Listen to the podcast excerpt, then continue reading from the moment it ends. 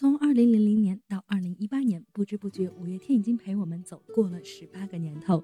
十八年间，每当自己想要放弃一些什么事情的时候，耳边都会响起阿信的声音。从憨人到咸鱼，到倔强，到顽固。当这些歌曲响起的一瞬间，仿佛没有什么事情是自己不能够努力尝试的。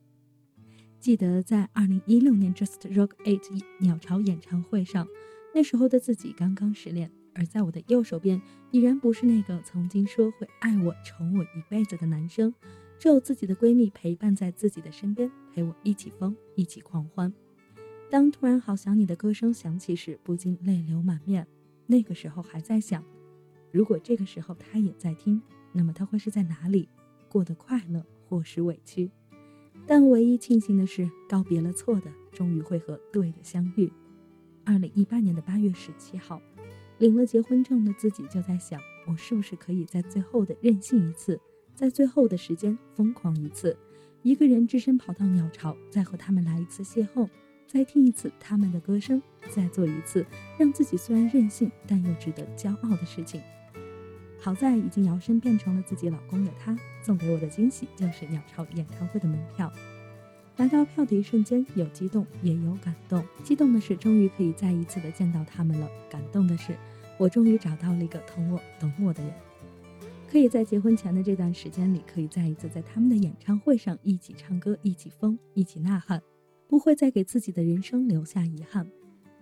其实很多人都把五月天当做了自己的人生信仰，但其实对于我来说，他们更像是人生路上的陪伴者，会在你伤心。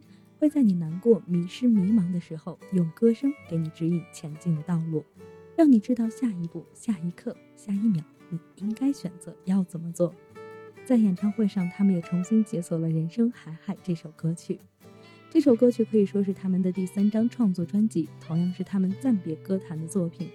他们的作品素以简洁流畅的旋律、引人入胜的歌词面世。在这张专辑中，也可以明显的察觉出乐队的心境转变，笔锋偏向了内敛，较多涉及到社会现象，希望真正能从歌中找到未来的方向。第一次听到这首歌曲的时候，也因为自己年纪还很小，并没有听懂其中的故事和道理。如今自己已经长大，再也不是当年那个不谙世事的小女生了。但当这首歌曲响起来的瞬间，还是能够感受到那种非常强烈的故事代入感。记得我们曾经相约过，在《知足》的前奏响起的一瞬间，要打开手机的闪光灯。在昨天晚上，我也看到了万人营造出来的整片夜空最闪亮的星星画面，耳边响起的是在我左手边离心脏最近位置上响起的那三个字，控制不住的眼泪就这样掉落了下来。知足常乐。感谢陈先生完成了我的心愿，带给我的惊喜以及对我的陪伴。在嗨爆的现场，身边是爱人的陪伴，突然间觉得，其实人生是没有什么不可以的，没有什么是有遗憾的。演唱会结束的时候，我们两个人也决定了，在未来一定要去一次香港红磡和台湾打卡上班。如果可以的话，我也希望可以带着小小五迷一起，让他和我们一起。喜欢他们，听他们的歌声，慢慢成长为和五月天一样优秀的人，一样努力拼搏的人。就像阿信在演唱会说到的一样，加入五月天永远不会太迟。鸟巢中几场下班，心中是恋恋不舍，不舍得离开，不舍得就这样走下去。如果可以，真的好想就这样听他们一起唱下去，唱到八十岁。当我们把荧光棒也都变成了拐杖，但依然会选择去现场感受他们的力量，感受他们带给我的悸动。还好，阿信在鸟巢终极版的第三天下班的时候也宣布，二零一九年鸟巢的大电影也即将会登上荧屏。这是第二次他们将他们的作品搬上荧幕。我相信，在一九年的时候，一定会有很多的舞迷选择拿着荧光棒去电影院观看他们的电影。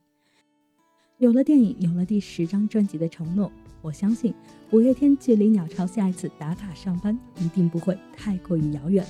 我们所能做的就是等待，等待他们重返鸟巢，等待他们重新带给我们新的感动。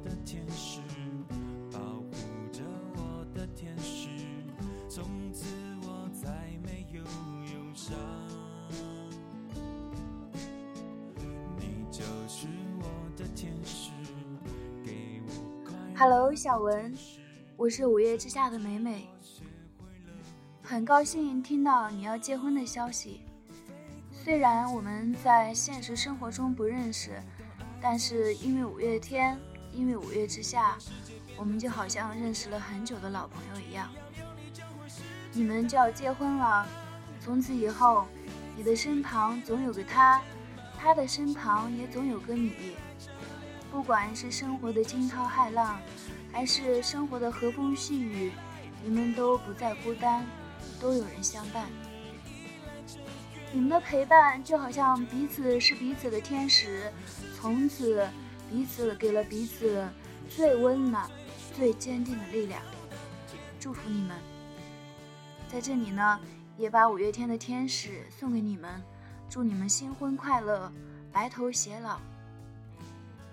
我是胡子，祝文文姐姐新婚快乐，与新郎喜结连理，万事胜意。早生贵子，在步入婚姻的殿堂以后呢，还是希望文文姐姐可以一切顺利，有一个幸福的未来。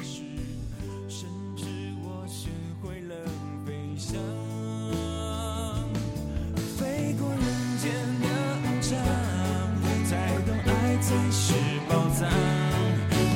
世界变得怎么样？